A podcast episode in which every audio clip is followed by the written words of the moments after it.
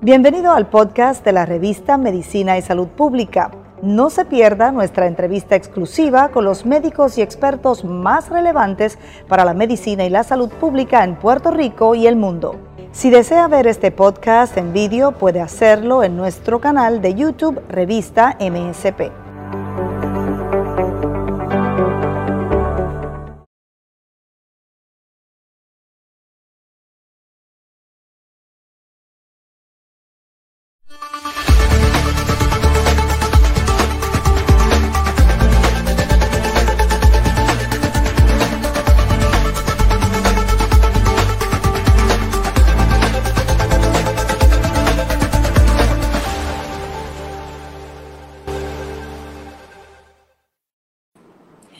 Saludos amigas y amigos de la revista Medicina y Salud Pública. Deseo que todos se encuentren muy bien. Soy Grenda Rivera y les doy la bienvenida a esta mesa redonda virtual en la que estaremos hablando sobre avances en diagnósticos y tratamientos de condiciones gastrointestinales. ¿Y por qué lo hacemos? Y específicamente en el día de hoy, porque el 29 de mayo ha sido designado por la Organización Mundial de Gastroenterología como el Día de la Salud Digestiva. El contexto de, de esta fecha lo vamos a estar ampliando con varios de los recursos que tenemos ya disponibles y poquito más adelante se añadirá también otro médico. Todos son gastroenterólogos. Quiero comenzar por presentarles a la doctora Irene Villamil. Ella es gastroenteróloga y se especializa sobre todo, aunque trata todo tipo de condición, pero en aquellas, unas en particular, que son enfermedades inflamatorias del intestino. Bienvenida, buenas tardes, doctora. ¿Cómo se encuentra? Buenas tardes, Brenda contenta de, de, hablar sobre condiciones. Claro que sí, es muy, muy importante hacerlo. Y también ya tenemos disponible para unirse a la mesa de redonda a el doctor Rafael Mosquera, es presidente de la Coalición de Prevención de Cáncer Colorectal. Saludos, doctor. ¿Cómo está? Muy buenos días, muchas gracias por invitarme a compartir esta tarde en llevar el mensaje de prevención de cáncer colorectal a toda la población de Puerto Rico que accese el programa. Ay, sí, qué bien, muchas gracias por estar disponible. Es muy importante y quisiera antes que todo repasar con ustedes un dato en general. Estaba repasando de una información de hace unos pocos años, pero supongo que será vigente para que las personas que conecten con nosotros entiendan la importancia de observar el Día Mundial de la Salud Digestiva. Es que leí que cuatro de los siete tipos de cáncer más comunes están relacionados o aquejan a nuestro sistema digestivo. ¿Es correcto? Correcto. El cáncer de colon, el cáncer de, hígado también está dentro de ese número de, cánceres que aquejan a la población puertorriqueña por los últimos datos. Caramba. Entonces, esto es este, preocupante. Hay otras condiciones que también afectan, aunque no, no provoquen cáncer, no estemos hablando de cáncer, pero que también afectan nuestra calidad de vida y que tienen que ver con nuestro sistema digestivo, como son la enfermedad de Crohn y también la colitis ulcerosa, que me parece que son condiciones de todas las que eh, la doctora Villamil atiende, quizás las más frecuentes. Bueno, nosotros, este, yo trabajo para, para el recinto de, ciencias médicas en la Universidad de, Puerto Rico, donde nosotros eh, tenemos liderado por la doctora Esther Torres, eh, que ella creó la Fundación Esther A. Torres, o FEAT por su sigla. Eh, tenemos un centro de enfermedad inflamatoria intestinal, donde tenemos un servicio eh, directo para los pacientes que padecen de Crohn y de colitis ulcerosa en Puerto Rico. O sea que tenemos clínica dedicada para esos pacientes y también tenemos un servicio que los eh, tenemos en el hospital, correcto.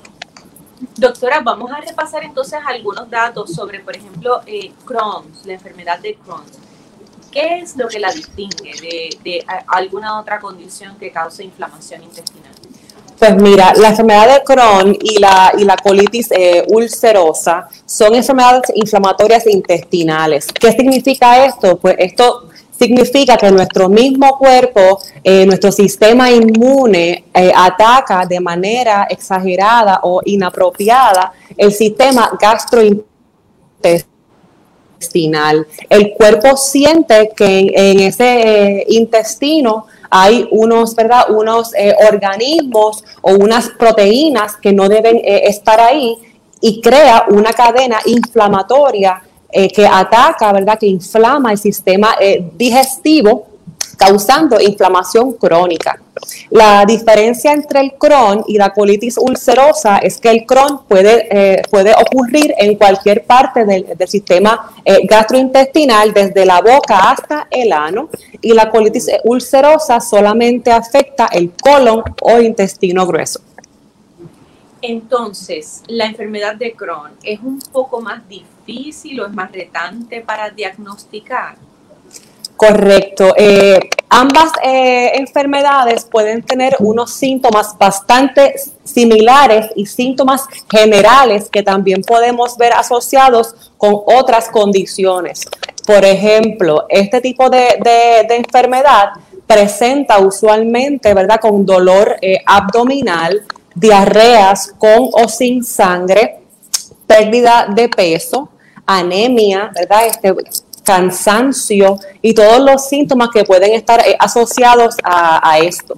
Y estos síntomas podemos verlos también en otras condiciones, por lo que se hace retante eh, hacer un, diagnóstico de estos pacientes si se pasan por desapercibido estos síntomas que son claves.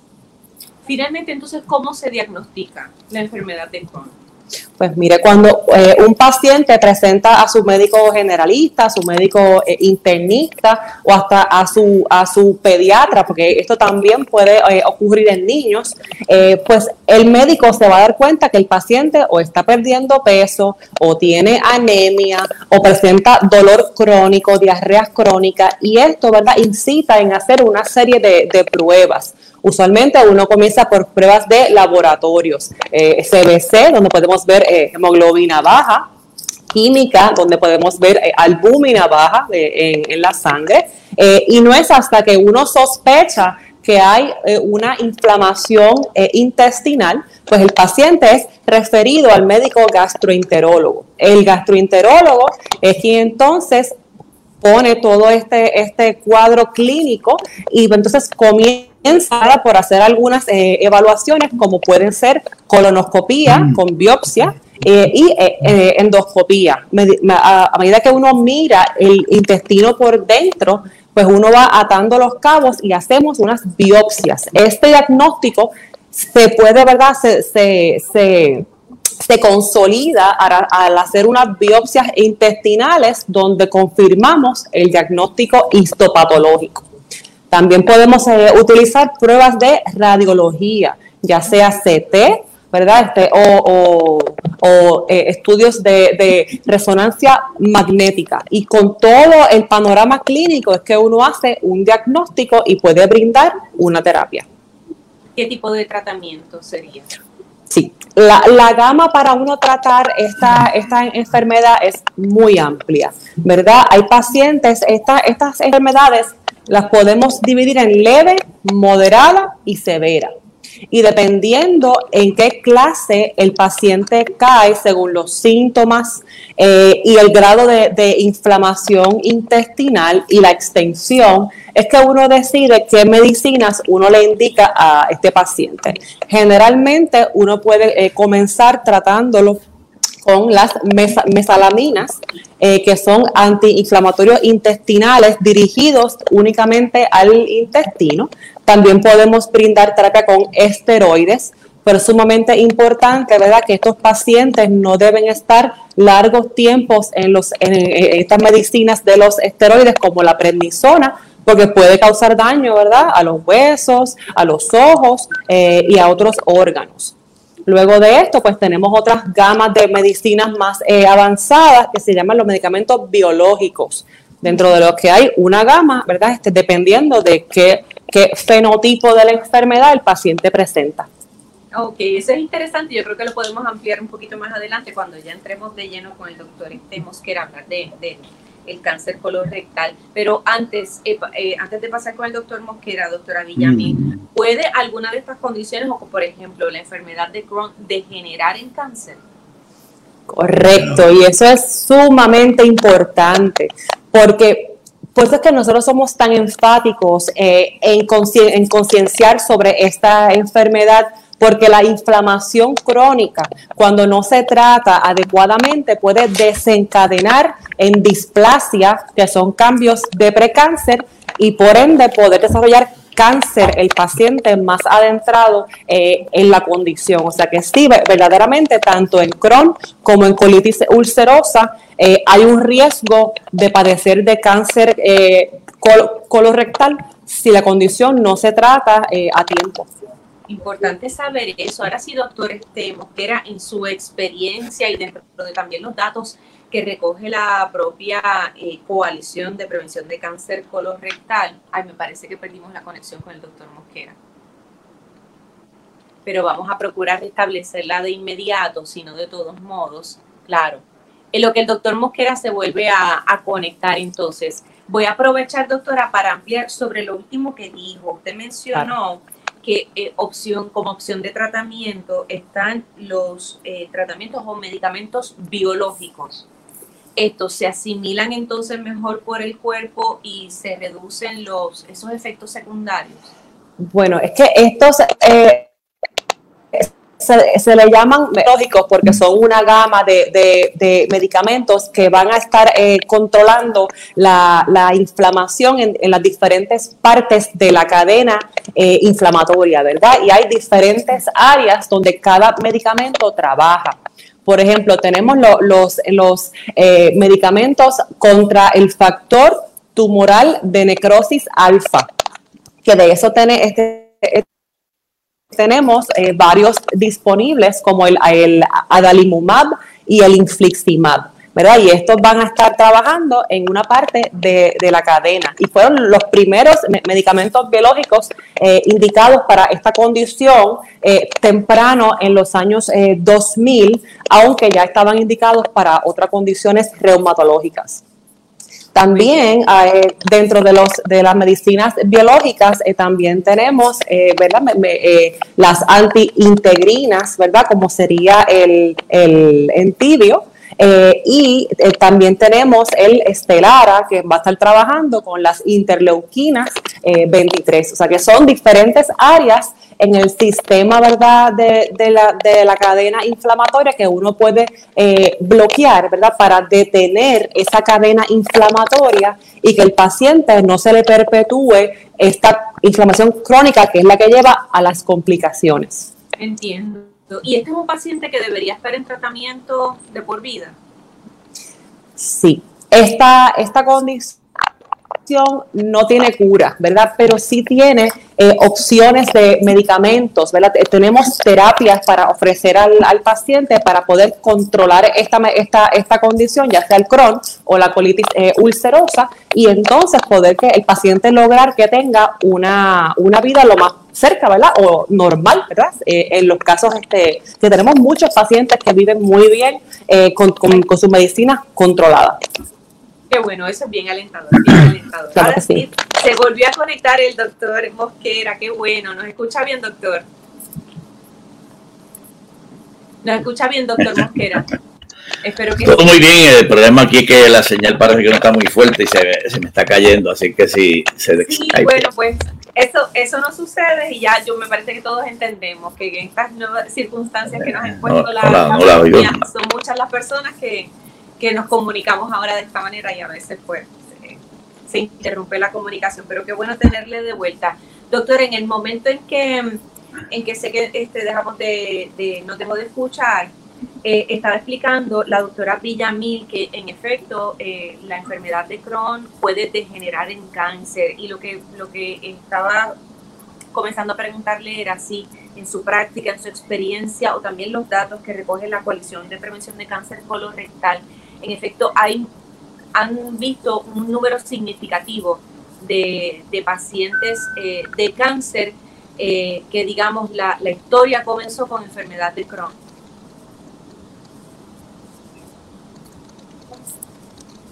Doctor Mosquera. Eh, no, no, no, no oí la pregunta, la última. Así no. que, si, si, en efecto en su experiencia eh, y la de la cual... No, no le oí la pregunta porque está en, estoy... Está bien, ¿me escucha? Eh,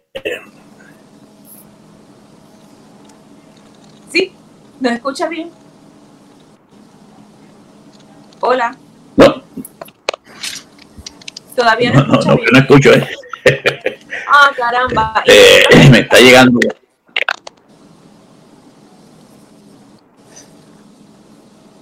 Bueno, ahí la imagen está Se fue. Creo que, creo que no voy a poder participar. Anda. Ok, pero no, me escucho. La mala señal la, la tenemos todos. Sí, yo me parece que sí, me parece que sí. Por eso somos pacientes con estos procesos, es importante serlo. Bueno, pues se retiró el doctor. Este, doctora Villamil, eh, quiero, quiero retomar donde usted este eh, que estaba diciendo que, eh, quisiera que tal vez nos pueda, nos pueda abundar un poco sobre esas experiencias positivas, esos, esos casos en los que los pacientes con enfermedad de Crohn eh, logran eh, llevar una vida relativamente normal. Supongo que en este, para, para, alcanzarlo es muy importante la adherencia o el cumplimiento con el tratamiento.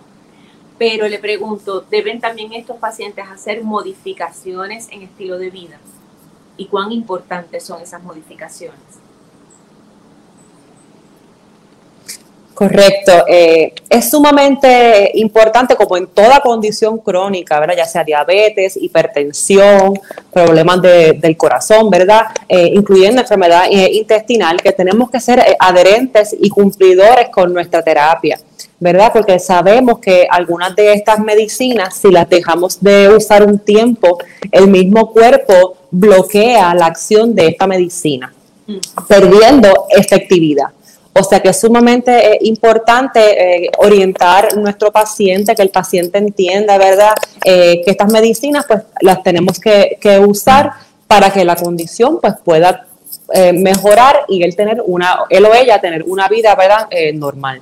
es importante también, dependiendo de qué área esté afectado en el intestino de estos pacientes, que el paciente debe llevar una dieta, ¿verdad? Eh, esta, típicamente, si hablo del, Crohn's, puede causar áreas de estrechez en, el intestino. A veces estas áreas de estrechez requieren cirugía, ¿verdad? Cuando ya la parte está cicatrizada y no puede, ¿verdad?, trabajarse con medicamentos. Eh, en, en, ocasiones, estas áreas que están eh, estrechas, pues las podemos manejar con dieta baja en fibra, ¿verdad? Y eso hace que la, que la excreta no tenga tanto bulto, eh, eh, pudiendo fluir mejor a través del tracto eh, intestinal y el paciente, ¿verdad? Pues seguir estable sin necesidad de, de, una cirugía. O sea que sí es, es importante que cada paciente lleve una dieta recomendada según la, la afección que tenga su condición. Y en el caso si hablamos, ah, perdóname, sí, no, la escucho. Continúe, continúe. Le iba a preguntar sobre el caso de los pacientes con colitis ulcerosa. Si de igual de eso, de eso mismo iba a hablar. Ok, perfecto. Sí, sí, eh, también. Es que a, a, veces como que la, la, la, escucho un poquito entrecortada, Brenda, a usted. Sí, si los pacientes de, que, eh, diagnosticados con colitis ulcerosa de igual manera deben continuar entonces con tratamiento de por vida, toda vez que eh, es una condición eh, que, que, la provoca eh, un, una falla en el sistema inmune. Pues mira, esa es una, una pregunta eh, excelente, porque a diferencia del Crohn, que sabemos que puede eh, afectar cualquier parte del sistema intestinal, desde la boca hasta el ano, la colitis ulcerosa solamente afecta el colon. O sea que en casos donde el paciente presenta con una colitis refractaria a las medicinas, ¿verdad? Falla a terapia, o un paciente que presenta con una colitis fulminante, ¿verdad? Que eso, eh, ¿verdad? Está eh, atentando contra la vida de nuestro paciente, eh, pues uno puede hacer una cirugía de remoción de colon, lo que se llama una colectomía abdominal total. Y esta cirugía se considera, ¿verdad?, que estamos removiendo el colon completo y se pueden hacer cirugías reconstructivas, donde el paciente, ¿verdad?, puede volver a, a poder eh, evacuar por eh, el ano y no tener que usar necesariamente medicinas para la colitis ulcerosa. Pero si el paciente tiene su colon, ¿verdad? Mientras lo tenga, pues tenemos que usar medicinas que controlan la inflamación crónica para que no hayan complicaciones como el cáncer. Ok, ok. Doctora, eh, comenzó diciéndonos, eh, explicándonos que está, es parte de esta clínica de que se dedica precisamente a estas condiciones, pero le pregunto en términos generales, las, estas condiciones eh, inflamatorias del intestino son más frecuentes que los tipos de cáncer que pueden afectar nuestro sistema digestivo o a la inversa? Bueno, verdaderamente son cosas diferentes, ¿verdad? Este, la enfermedad eh, inflamatoria intestinal no es cáncer, es una enfermedad eh, regulada por el sistema inmune, pero es multifactorial. Tiene, ¿verdad? Muchas, muchas causas en, en, el medio ambiente que hacen que la enfermedad en aquellos eh, personas que estén genéticamente predispuestos para que vayan a manifestar esta condición. Y uno, ¿verdad? y son bien pocos los pacientes verdaderamente que desarrollan cáncer secundario a, esta enfermedad, pero siempre es un riesgo. Y nosotros los, los eh, gastroenterólogos en pacientes que llevan ya sobre 8 o 10 años con esta, esta condición, tenemos que hacer eh, colonoscopías cada uno a dos años para detectar temprano esos cambios de, de precáncer, pero no necesariamente quien tenga Crohn va a tener cáncer. Eso son cosas aparte. No, no, no, no. Ok. Em, eh, quiero, me parece oportuno repasar eh, las guías de em, pruebas y exámenes que ayudan a detectar de manera temprana cualquier em, condición que esté afectando nuestro sistema digestivo. Obviamente me refiero a las endoscopías, a las colonoscopías. A veces escuchamos que las sugerencias eh, varían de acuerdo al género, a la edad. Algunos piensan que es a partir de los 40 años, en algunas instancias se habla de un poco antes o un poco después. Si nos puede actualizar esa información. Claro que sí. Eh, es sumamente importante porque todo lo que se coge a tiempo tiene solución. Eh, y sabemos que en pacientes que tienen, ¿verdad? Pacientes de una población general, ¿verdad? Usualmente antes uno recomendaba que se empezara a los, a los 50 años el, el cernimiento, ¿verdad? O la vigilancia para cáncer colorectal practicando una colonoscopia a los 50 años. ¿verdad?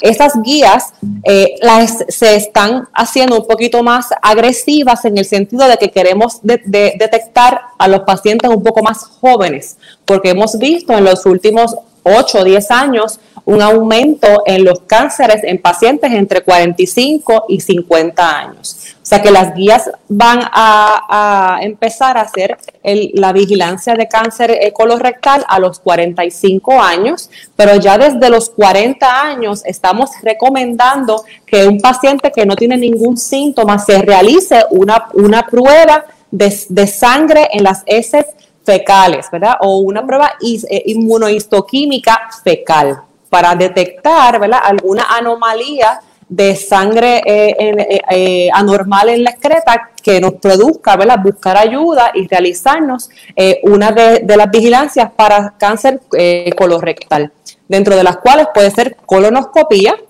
que si está negativa se hace cada 10 años, Puede ser una sigmoidoscopía con una sangre eh, eh, inmunohistoquímica eh, fecal. Puede ser una colonografía virtual, ¿verdad? En, casos de pacientes que no se le pueda realizar una, una colonoscopía. y en Estados Unidos también se hacen unas pruebas de, de, DNA fecal, pero sigue siendo el, La, la, prueba de oro hacer la colonoscopía, eh, depende de los síntomas del paciente y de los riesgos del paciente. Cabe destacar que pacientes que tengan eh, algún familiar de primera línea, eso significa padres, hermanos o hijos con cáncer eh, colorectal, toca realizarse la colonoscopia 10 años antes que se le hiciera el diagnóstico a el familiar de primera línea o a los 40 años, lo que venga primero. Ok, ok. Por ejemplo, si tengo un padre eh, que, que, fue, habría sido diagnosticado a los 60 años, o vamos a decir, no, voy a poner otra, otra, otro número, a los 45 años. Entonces, esa prueba idealmente la debería ser a los 35. A los 35 años, eh, el hijo, ¿verdad? De, de, ese padre. Porque usualmente cuando son tan eh, hijos y hermanos, porque cuando son tan jóvenes están asociados con, puede ser con síndromes genéticos hereditarios. Y por eso es que, ¿verdad? Eso hay que tomarlo bien, bien en serio, porque pueden estar también asociados con otro tipo de, de cánceres y, y, de síndromes en el, en el mismo cuerpo de ese paciente. Doctora, hasta hace poco se, se entendía que el cáncer colorectal era prácticamente una sentencia de muerte. Eh, y, y, yo estoy bajo la impresión eh, de que muchas personas, una vez diagnosticadas, prácticamente tiraban la toalla y decían, no, pues, pues realmente para qué combatirlo si esto, esto no, no, tiene, no tiene remedio. Eh, entiendo que precisamente los avances en tratamientos, pues, eh, ayudan a prolongar la vida y a que la persona incluso recupere. Claro. Eh, nosotros siempre ¿verdad? estamos eh, enfatizando que los pacientes, ¿verdad? idealmente, eh, uno debe hacerse las pruebas cuando toca, ¿verdad? Por, eso es que esa, esa, esa primera colonoscopía de vigilancia para cáncer colorectal es bien, es bien importante, pero esto no es una sentencia de muerte necesariamente, ¿verdad? Este, si uno lo coge a tiempo, todo tiene solución. Un paciente con una masa en el colon que no ha, es que no se ha escapado, por decirlo así, de ese órgano, se puede hacer una cirugía limitada de resección en esa área y dependiendo, ¿verdad?, del estadio de ese cáncer, que eso pues se, se utiliza, ¿verdad?, en la opinión de, de, el cirujano, la opinión del patólogo y la opinión del radiólogo, es que uno puede dar un estadio de cáncer para ese paciente y el hematólogo oncólogo es quien nos va a estar eh, ayudando y guiando para saber si ese paciente necesita quimioterapia o alguna otra, ¿verdad? Este, eh, eh, inmunoterapia o alguna, algún tratamiento para ayudarnos a que ese cáncer, si se escapó del colon, que se pueda controlar o si no está en más ningún lado, se, considera ¿verdad? una recesión curativa. O sea que esto es algo de un equipo, ¿verdad? No solamente es paciente y gastroenterólogo, sino que somos... Qué bien. Excelente. Muy bien. Y para concluir, doctora Villamil, recomendaciones para tener una buena salud digestiva. Eh, de esas recomendaciones que nos pueden aplicar a, todos, haya o no historial, haya o no síntomas. Perdóname, Grenda, ¿podrás decirme otra vez la, pregunta porque te escucho entrecortado? Recomendaciones generales para tener una buena salud digestiva. Seguro que sí. Bueno, verdaderamente no todo el mundo padece de condiciones eh, digestivas, eh, hay muchas, muchas personas que pueden tener síntomas, ya sea dispepsia, ya sea reflujo gastroesofágico, eh, ya sea estreñimiento, diarrea, ¿verdad? Y todo eso son diagnósticos que pueden ser muy variados. Verdaderamente sabemos que los pacientes que se mantienen en un peso saludable, eh, pacientes que no fuman y pacientes ¿verdad? que se ejercitan van a tener una disminución de esos síntomas que en muchas ocasiones pueden ser funcionales, ¿verdad? Como una dispepsia funcional, un colon eh, irritable, que no es lo mismo que un colon con enfermedad inflamatoria, son cosas diferentes.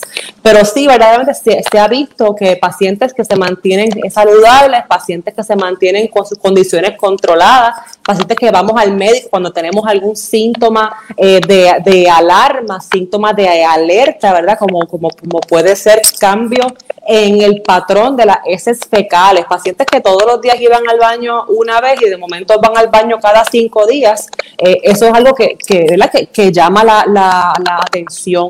Pacientes que tienen sangrado rectal, pacientes ¿verdad? Que, que, no, que, que sienten que están perdiendo peso y no se les explica por qué todos esos síntomas son importantes que sean eh, evaluados, ¿verdad? Uno va a su médico primario, a su médico eh, eh, internista, comienza una evaluación y con mucho gusto, ¿verdad? El, el gastroenterólogo está disponible para poderlo ayudar.